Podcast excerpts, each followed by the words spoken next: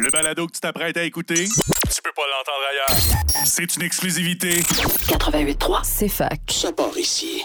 C'est alors qu'il faut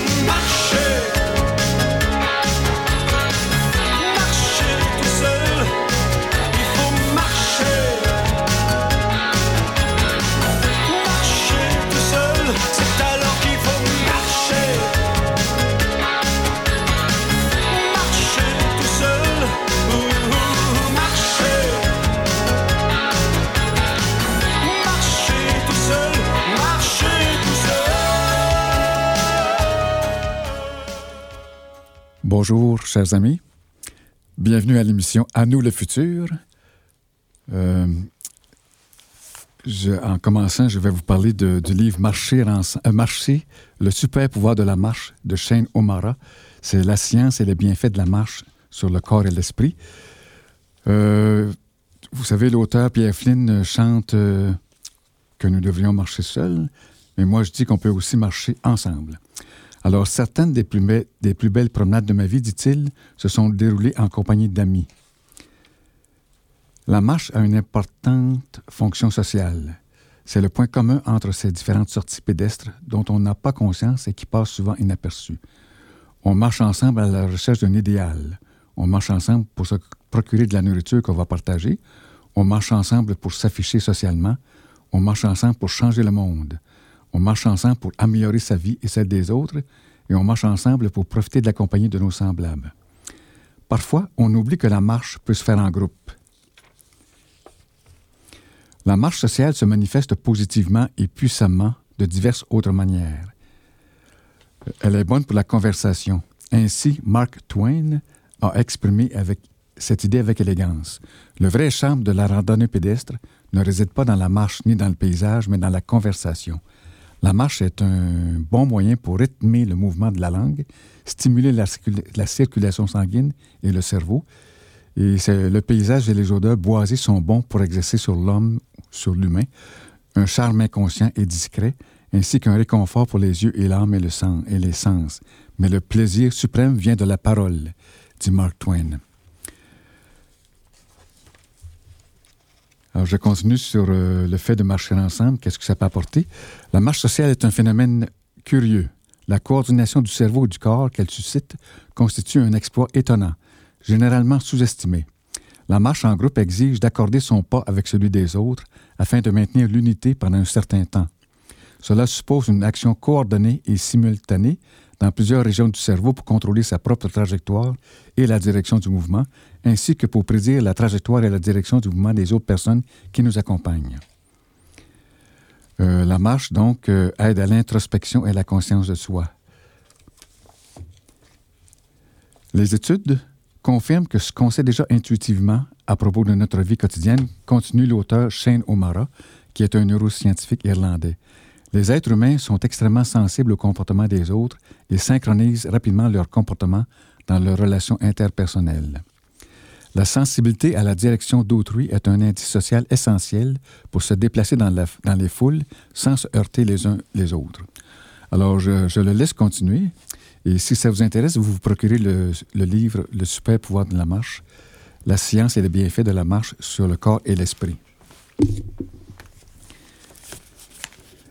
Lorsque j'étais euh, chez moi tout à l'heure, ma compagne me disait qu'elle lisait dans son téléphone Point de rupture dans le système de santé. Alors, c'est un point de rupture, euh, disons, partiel, euh, temporaire, parcellaire, mais néanmoins, euh, c'est un- une indication qu'on doit suivre, à mon avis. C'est un signe. Un signe que nous devrions marcher pour la santé. Un signe que le dossier que je vais préparer tout à l'heure, vous faire dire, là, c'est science et environnement. Et puis, un signe que nous devrions prévenir la maladie et euh, promouvoir la santé, entre autres par le livre La salutogénèse, qui est un petit guide pour promouvoir la santé. Alors, je pense qu'on est prêt pour une petite pause musicale. Je vous souhaite une bonne écoute.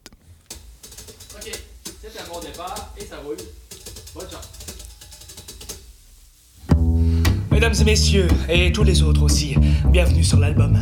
Que vous soyez assis au volant de votre voiture avec un bon scotch à la main, ou tout simplement étendu au beau milieu de l'autoroute à compter les étoiles, fermez votre grande gueule, ouvrez bien vos oreilles et profitez du voyage.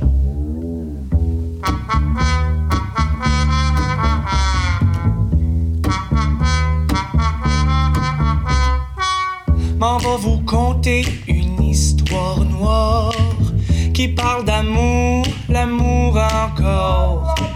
J'arrive pas à trouver d'autres thèmes, d'autres rimes que celle de j'aime, celle que je trouve dans mon jean, c'est-à-dire les mots d'un gars trop chaud qui écrit la poésie d'ado. Je me suis rendu compte que chanter mes ex, ça m'aide pas ben ben à rafouer du sexe. Je me suis rendu compte que toutes mes tunes se ressemblent, que je parle de love et tous ses synonymes. Je parle du temps qu'on était ensemble, mais maintenant on est devenu antonymes. Le sexe sans amour est plus sad et plus sec et plus fade et plus ça va plus ça va mal. Mais ça a l'air que c'est ben normal. Pourquoi? Moi qui ne fais que rêver. Pourquoi Moi je n'ai pas su nous rêver? Pourquoi Moi je ne rêve plus d'aimer? Pourquoi Pourquoi moi L'amour est un art que je ne maîtrise pas?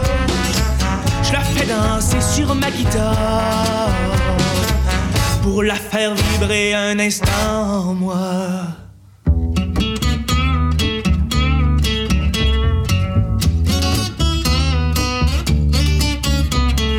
Chorus light, un peu de weed, vodka, scotch ou règle l'histoire. Tout est bon pour tenter de t'effacer de ma petite crise de mémoire, c'est pas ta faute. Mais j'ai besoin de passer à autre chose, je suis fatigué de filer morose. Une pause s'impose entre moi et les photos que tu postes. J'entretiens trop mon addiction. J'ai trop mangé, donnez-moi l'addition. Des regrets, et des remords, et des remords encore. J'avais commandé le bonheur éternel sans mais je me retrouve seul sans elle. Pourquoi Moi qui ne fais que rêver? Pourquoi Moi je n'ai pas su nous rêver? Pourquoi Moi je ne rêve plus d'aimer? Pourquoi Pourquoi moi L'amour est un art que je ne maîtrise pas? Danser sur ma guitare pour la faire vibrer un instant, moi. L'amour est un air que je ne siffle jamais. Je connais tous ses travers. Oui, l'amour est mauvais. L'amour est un art que je ne maîtrise pas. La fais danser sur ma guitare pour la faire vibrer un instant, moi. Oh, bonjour. De retour à, à nous, le futur, avec une grosse basse de Fred Tremblay qui nous chantait L'amour est un art. Euh, bonjour à et merci de m'aider à la console. Euh, maintenant, c'est les bonnes nouvelles. Alors, euh, ce matin, justement, je recevais ça de Mélanie Hull, qui est responsable climat de changement et qui travaille, je pense, euh, Estrie Environnement. Elle dit que suite aux consultations de mars dernier et du milieu communautaire, le, le projet Municipalité et citoyenne, citoyens alliés dans l'action climatique se déroulera dans le quartier Quatre Saisons jusqu'en 2024. Les nombreuses idées de projets soumis lors de la consultation de mars ont permis d'identifier une priorité au niveau de l'agriculture urbaine, la permaculture et le besoin de rapprocher les aliments des gens. De ce fait, le CRE, c'est Conseil régional de l'environnement de l'Estrie, et la ville de Sherbrooke ont cherché un endroit et des partenaires pour implanter ce type de projet de Sherbrooke. Les habitations de l'équerre ainsi que la table de quartier Quatre Saisons ont été ainsi choisies pour implanter le projet. Les citoyens ont déjà levé la main euh, dans le quartier afin de former un comité et nous nous invitons à vous joindre à nous afin de contribuer à ce grand projet pour le quartier et pour Sherbrooke. Donc, le 22 octobre, entre 13 entre 13h et 15h30, il y aura des kiosques. Pour vous informer, vous allez à, la page Facebook et vous saurez comment euh, participer. Donc, c'est le, euh, le développement d'un quartier nourricier à Sherbrooke. Deuxièmement, euh, il y a des nouveaux balados qui existent. Ça s'appelle Des Rachel qui changent le monde. Ça souligne 60 ans de science, de nature et de lutte contre les pesticides, en rendant hommage au livre culte Printemps silencieux de Rachel Carson. Dès sa sortie en 1962, son livre dénonce les lourds impacts des pesticides sur la nature et notre santé. À travers, une enquête citoyenne qui l'amène à la rencontre de dix femmes de science engagées aux quatre, euh, j'aime pas ça dire aux quatre coins du Québec, parce que c'est pas une boule ronde. À quatre points différents. Euh, une jeune femme nous fait découvrir cet enjeu qui touche à la fois l'agronomie, la biodiversité, la politique, les lobbies, le droit, la santé et surtout notre rapport à la nature. Ce balado original a été créé par Vigilance OGM et est produit par Pivot Media. Et je sais que Louise Vandelac, est une scientifique euh, super intéressante, très bien structurée, qui a fait le premier balado. Euh, alors, je vous invite à écouter ça. C'est des Rachel qui changent le monde. Dernière bonne nouvelle, euh, c'est un chien euh, qui a des yeux d'aigle. Il est devenu un expert dans la recherche de balles de golf perdues à Londres, à tel point qu'il aide à fournir des organismes de bienfaillance de golf les balles dont il a besoin pour enseigner aux enfants du monde entier. Euh, le chien a trouvé au moins 600 balles qui valent 3, euh, 7 dollars à peu près, 3 euros, point 50. là. Et euh, on estime qu'il y a 300 millions de balles de golf qui sont perdues chaque année. Et un organisme qui essaie de les retrouver et les recycler. Maintenant, euh, je passe à la section, la deuxième section, euh, qui consiste à quelle est notre mission, quels sont les progrès dans, dans la mission. Bon, mais la mission, c'est de tout simplement d'essayer d'installer le, le symbiocène, une nouvelle ère qui ferait euh, suite à l'actuel, l'anthropocène, ou aussi appelé la sixième extinction. Et puis, euh, ça s'inspire surtout du livre Les émotions de la Terre de Glenn Albrecht, Des nouveaux mots pour un nouveau monde. Et je vous lis un peu à la page 182 euh, ce qu'il dit, à quoi ressemblerait cette nouvelle ère-là si elle était réalisée. D'abord, il y aura un caractère totalement recyclable et biodégradable, biodégradable des intrants et des extrants du système de production. Il y aurait des énergies renouvelables non polluantes, sûres et socialement justes, une intégration totale et harmonieuse des systèmes humains dans les systèmes biochimiques à tous échelons, l'utilisation de ressources renouvelables locales dans la biorégion, avec rire et sérénité, ça c'est moi qui ajoute ça. Euh, L'élimination des déchets toxiques à toutes les étapes de la production, de la consommation et- de l'entreprise, le respect et la compréhension de toutes les espèces, grandes ou petites, ayant leur propre intérêt à vivre et leur propre bio, euh, biocumunène. Ça, c'est un mot, sais, nouveau, là, dans le glossaire des émotions de la Terre. Euh, la reconnaissance de l'homéostasie à grande échelle ou d'une hétérostasie locale où les conflits est reconnu comme un élément d'une coopération à grande échelle. La protection des lieux symbiotiques entre et à l'intérieur même des espèces à tout échelon et le rétablissement de liens symbiotiques qui ont été rompus lors de l'Anthropocène. Alors là, je vous, euh, justement, je vous lis deux mots, là. Il y en a à peu près 90 mots. Fait qu'on à chaque semaine, on va voir un ou deux mots. Alors, le symbiosique, ça qualifie les actions humaines visant à favoriser les relations mutuellement bénéfiques entre les êtres vivants afin de conserver et de maximiser l'unité dans la diversité. Tout à l'heure, j'avais le mot biocumunène. Je vais le chercher tout de suite, voir si je le trouve euh, spontanément. Oui, je l'ai. Alors, c'est un nom masculin, un lien vital unissant l'ensemble des organismes vivants d'un holobionte. Mais là, il faut aller voir qu'est-ce qu'un holobionte. C'est un autre nom masculin, une unité biologique composée de l'hôte, qui est une plante ou un animal, et de tous ses micro-organismes. Cette conception tente à remplacer celle de l'organisme isolé. Alors, fin des nouveaux mots pour cette semaine. Et on va se reposer en, écoutant une belle petite musique. Faut que je cul, que je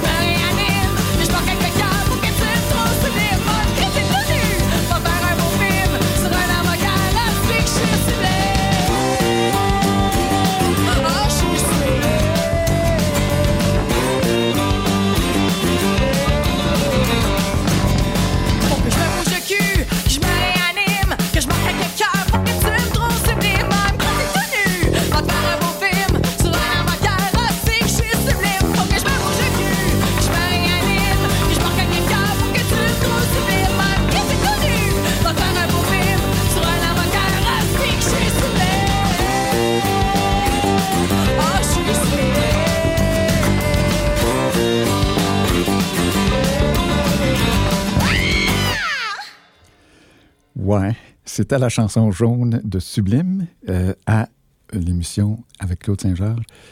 Bienvenue dans le futur positif. À nous le futur. Alors, ça s'appelait Sublime. Et euh, c'était un peu rock'n'roll, n'est-ce pas? Euh, oui, la Terre, là, tout ça, le, beau futur, c'est le fun. euh, c'est doux et gentil. Puis souvent, on a de la musique plus folk. Mais ça n'empêche pas que le rock'n'roll peut être bienvenu. Autant que Mozart ou Beethoven, sa, petite sonate à la lune douce et tranquille, là. Fait qu'en général, c'est de la musique émergente, n'est-ce pas? Et ça va très bien avec cette émission parce que nous sommes dans une émission qui parle d'une nouvelle société émergente. Elle émerge, elle est là. On peut dire avec euh, le livre Les créatifs culturels, qui date déjà peut-être d'une quinzaine d'années, qu'il y a au moins 26% de la population qui adopte des valeurs liées à celles du développement durable ou du féminisme. Mais ces gens euh, se croient individuellement seuls. Ils ne se connectent pas entre eux.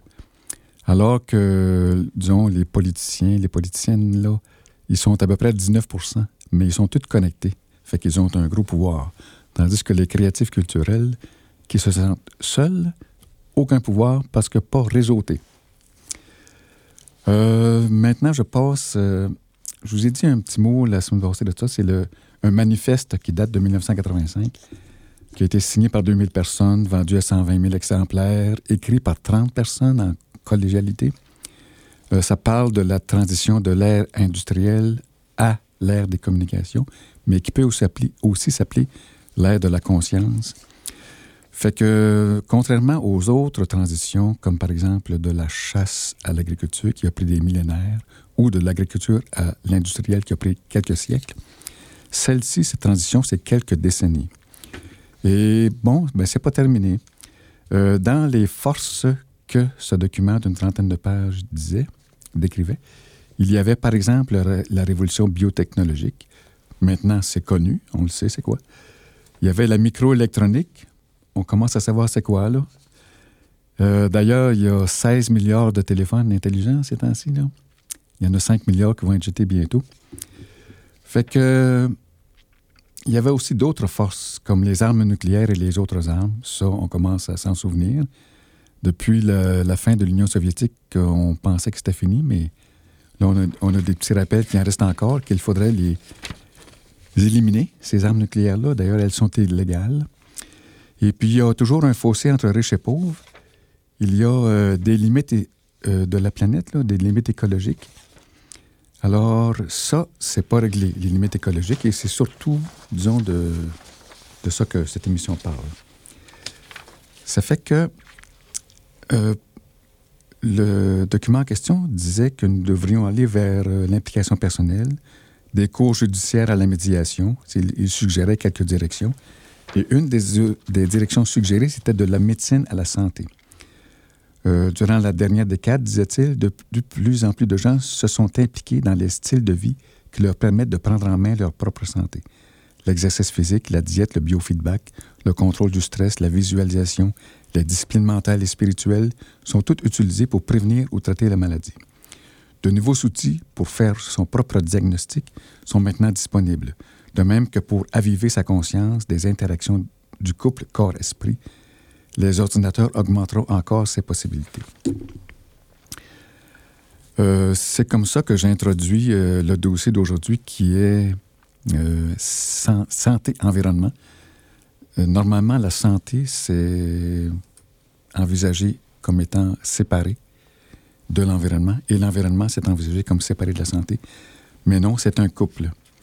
Ça devrait être un couple, la santé-environnement, parce que les deux s'auto-influencent, s'inter-influencent. Fait que là, je fais appel à Willis Harman dans son livre Créativité transcendante, dont j'ai parlé aussi la semaine dernière. C'est un petit rappel. Euh, lui, il dit qu'il y a six aspects de la non-paix. Alors, il y a la menace nucléaire, il y a les guerres locales avec les armes conventionnelles, il y a la course aux armements qui est universelle.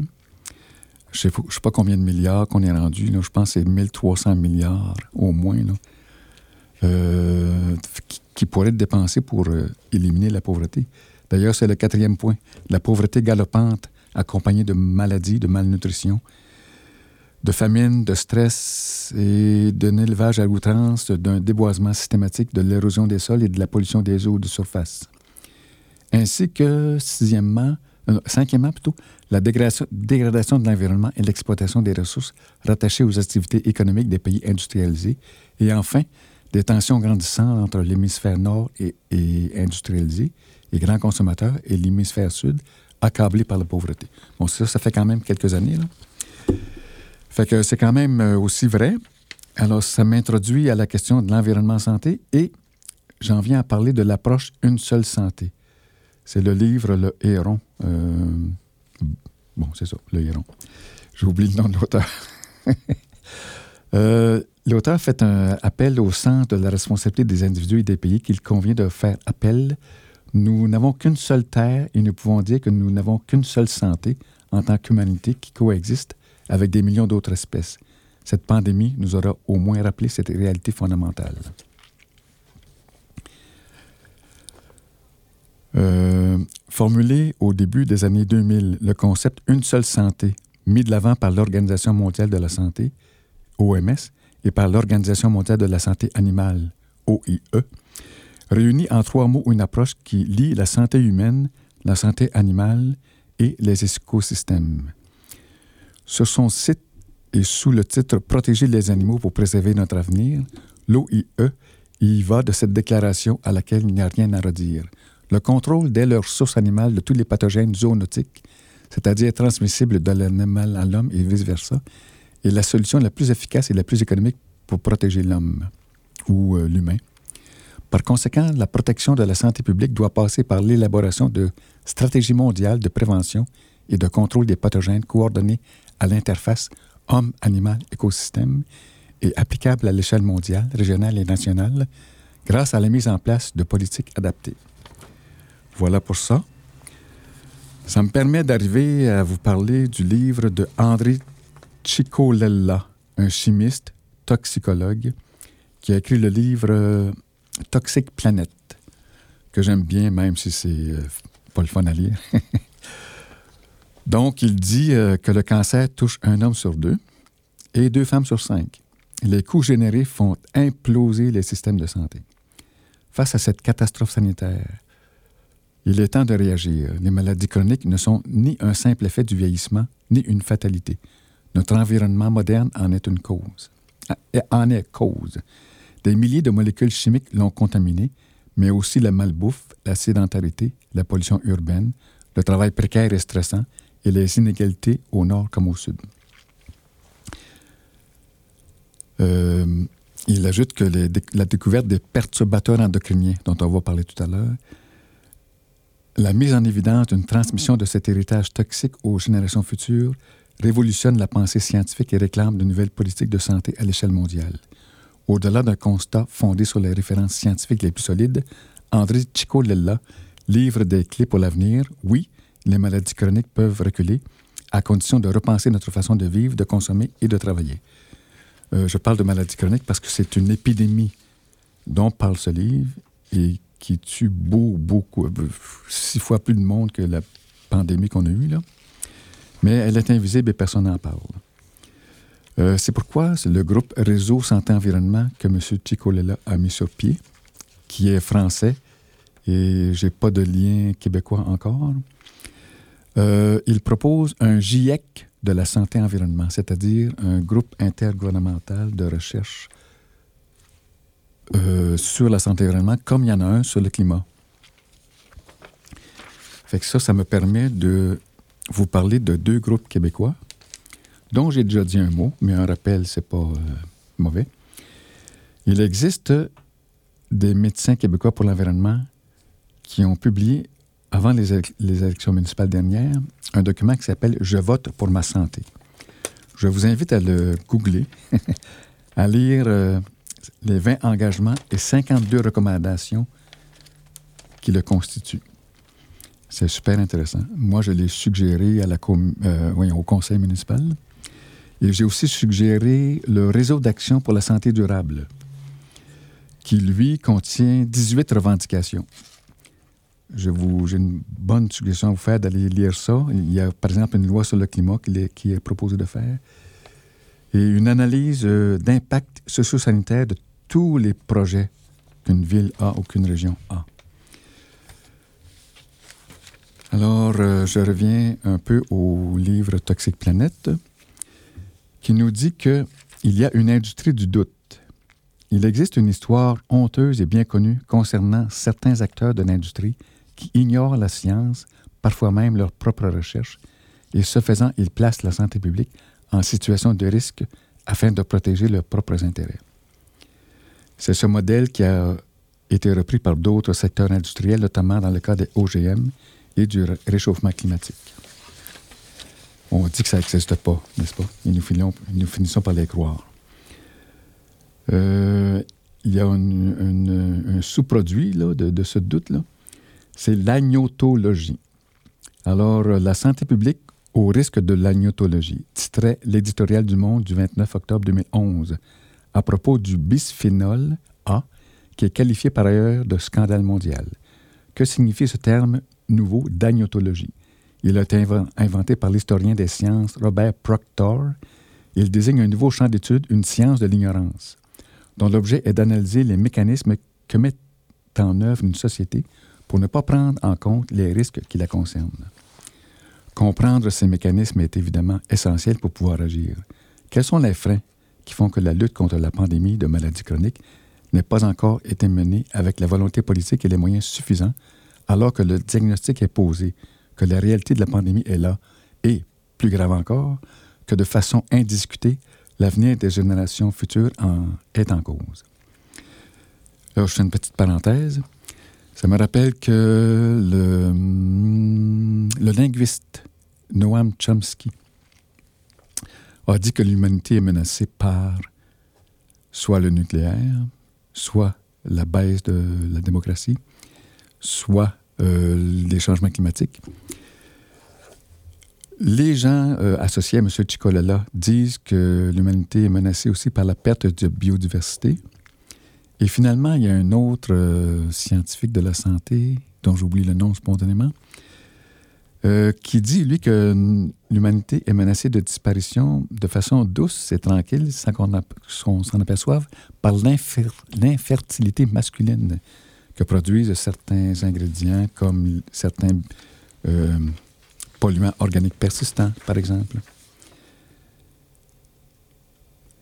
Alors, il y a une, euh, la fabrication intentionnelle d'ignorance sur les risques sanitaires.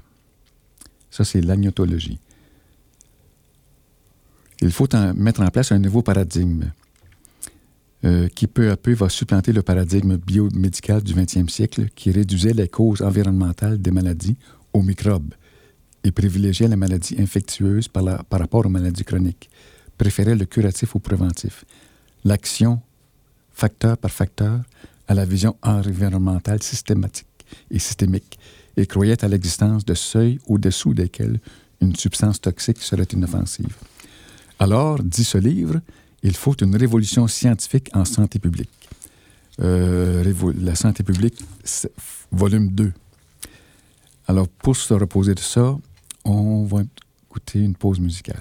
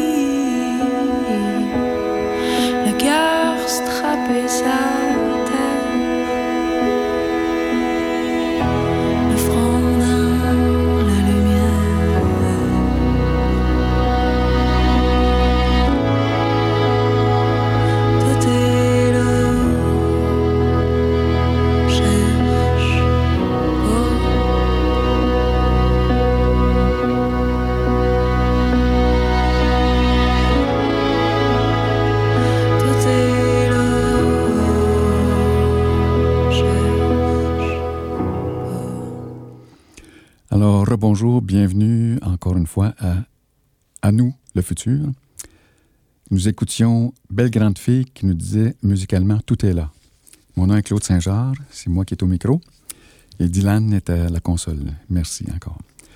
Maintenant, Vandana Shiva, euh, qui est physicienne et qui est aussi agricultrice. Elle n'a pas peur de, disons, de se battre avec les multinationales une anecdote à ce propos-là.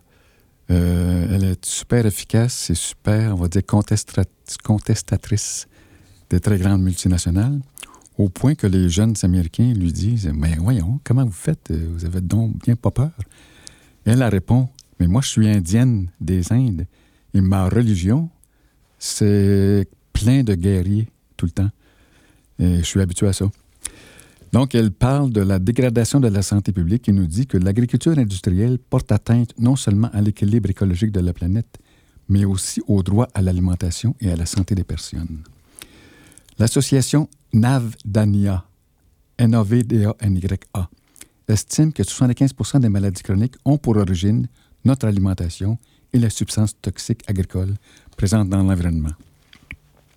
Elle dit aussi, dans un autre texte, que l'agriculture, euh, en fait, tout le secteur agricole interrelié, c'est-à-dire l'agriculture, le transport, pardon, euh, c'est 50% des gaz à effet de serre.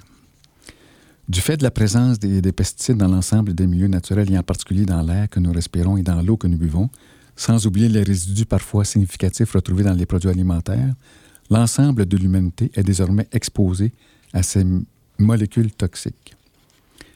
Découragez-vous pas, il y a des solutions.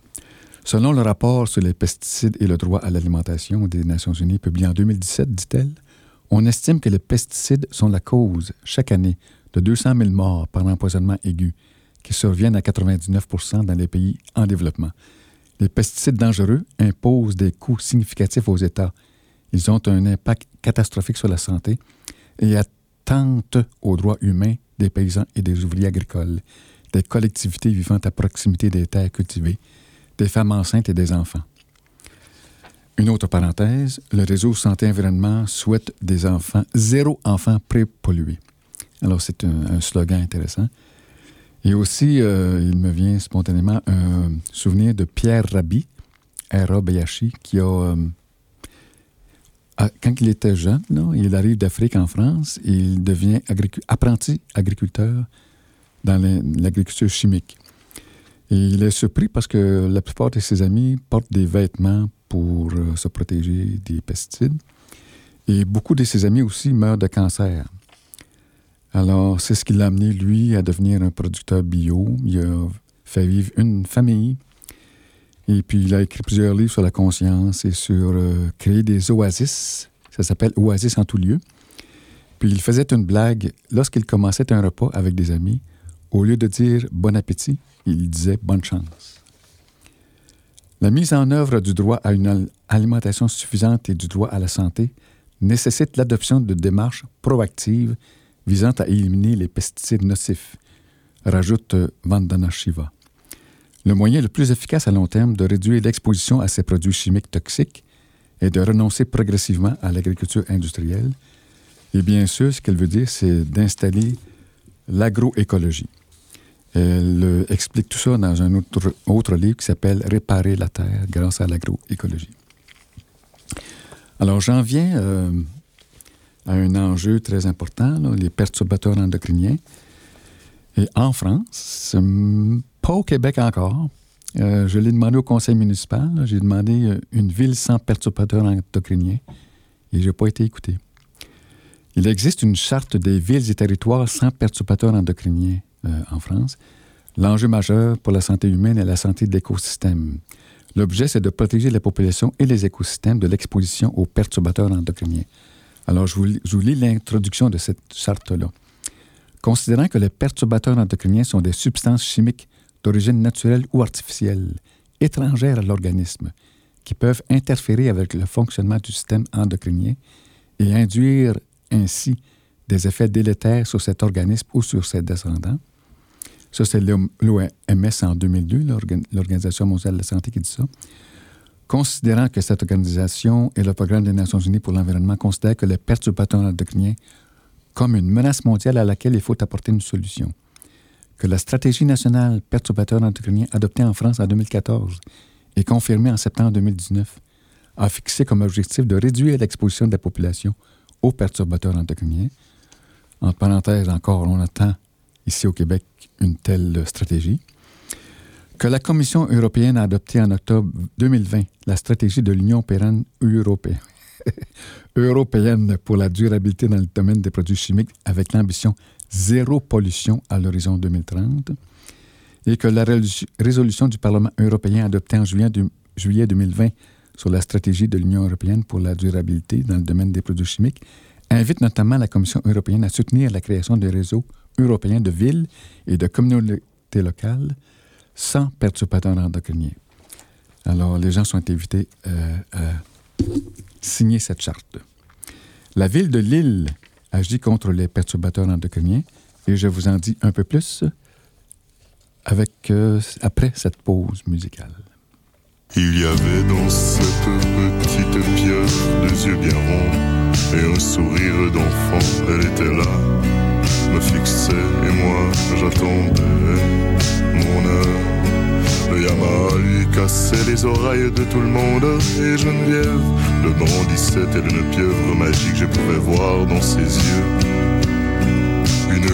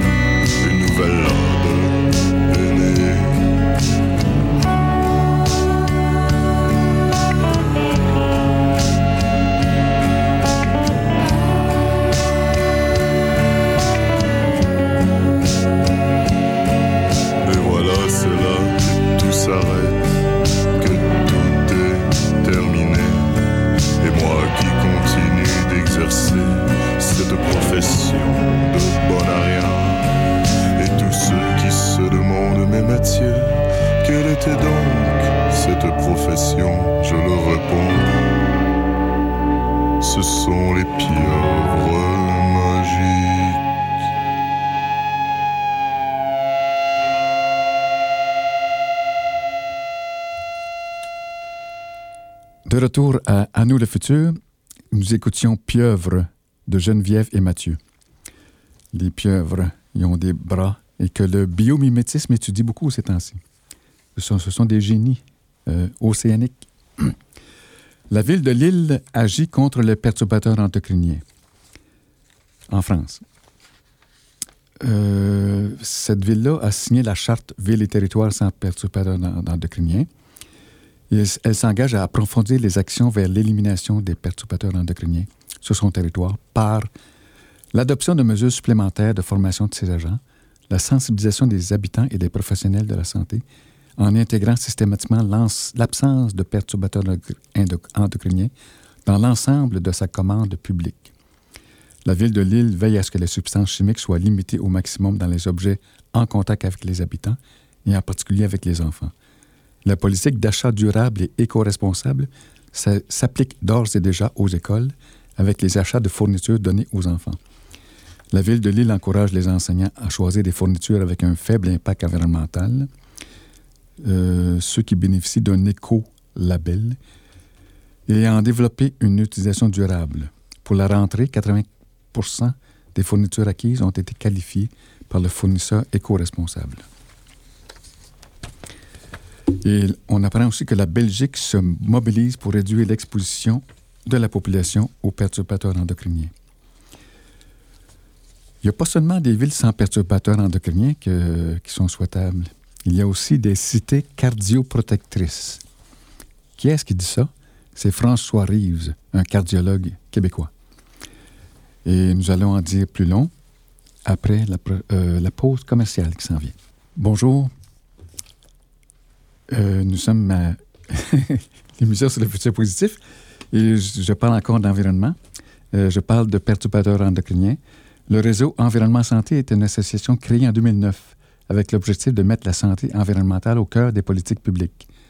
Le RES, RES regroupe des associations de professionnels de la santé, de scientifiques et de malades, ainsi que des adhérents individuels.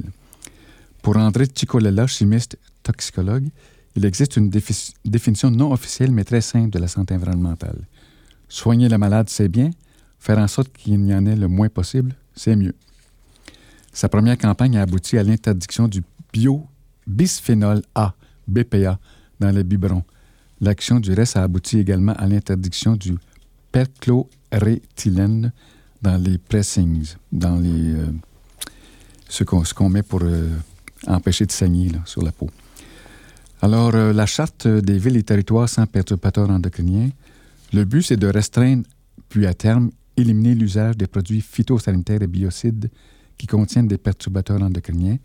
Deuxièmement, de réduire l'exposition aux perturbateurs endocriniens dans l'alimentation en développant la consommation d'aliments biologiques. Troisièmement, de favoriser l'information de la population, des professionnels professionnels de la santé, des personnels des collectivités locales. Quatrièmement, de mettre en place des critères d'éco-conditionnalité, éliminant progressivement les perturbateurs endocriniens dans les contrats et les achats publics. Et cinquièmement, informer tous les ans les citoyens sur l'avancement des engagements pris, car par cet acte, le signataire consent à mener un plan d'action sur le long terme visant à éliminer l'exposition aux perturbateurs endocriniens. Il y a plus de 2006 substances que le RES veut éliminer d'ici 2030. Il existe au moins huit maladies infantiles liées à l'exposition des phtalates, P-H-T-A-L-A-T-E-S, Euh, dans les plastiques, les cosmétiques, euh, les PVC, l'alimentation ultra transformée. On dit que la, la santé des enfants est un enjeu négligé. C'est pourquoi ils veulent euh, zéro enfant prépollué. Et quelqu'un dit aussi que le compte à rebours est commencé. Là. Euh, la pollution par les phtalates menace la capacité de l'humanité à se reproduire. C'est ce que je disais tout à l'heure. L'infertilité. Donc, euh, c'est une pollution invisible. C'est tellement invisible qu'on en parle très, très peu socialement.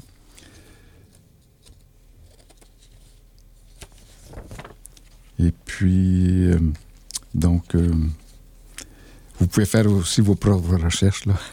Éliminer les perturbateurs endocriniens, c'est un but social. Euh, dans le- l'eau qu'on boit, qui vient du lac même Frémagogue, il y avait des, il y a encore là, des PFAS. Euh, c'est une sorte de perturbateur endocrinien ou de polluant organique persistant. c'est une famille, hein?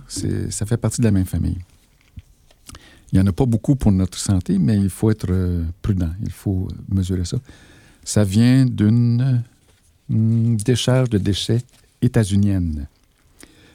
Donc, euh, le docteur François Reeves, euh, cardiologue, il veut, lui, en plus d'une ville sans perturbateur endocrinien, bien, il souhaite des villes cardioprotectrices, c'est-à-dire que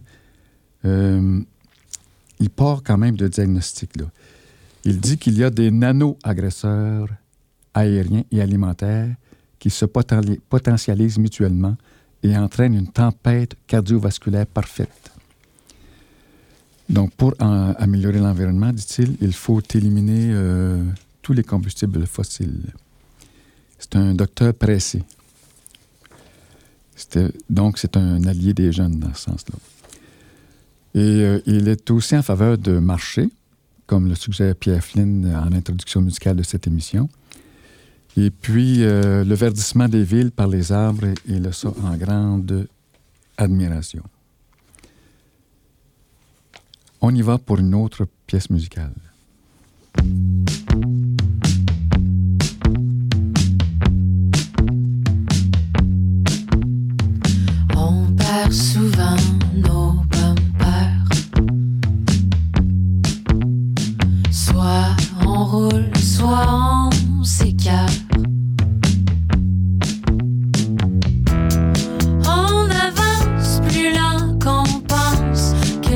Nous dépasse les pulsions du corps. Passe vite les faux départs. Passe les jours en jachère, les amours amers sortent dehors, on respire mieux.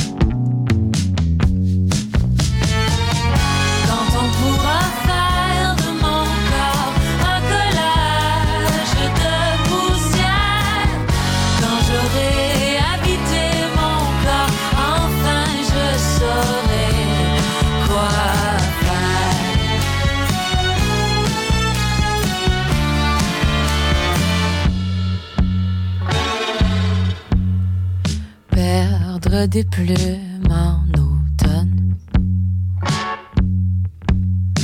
Prendre le large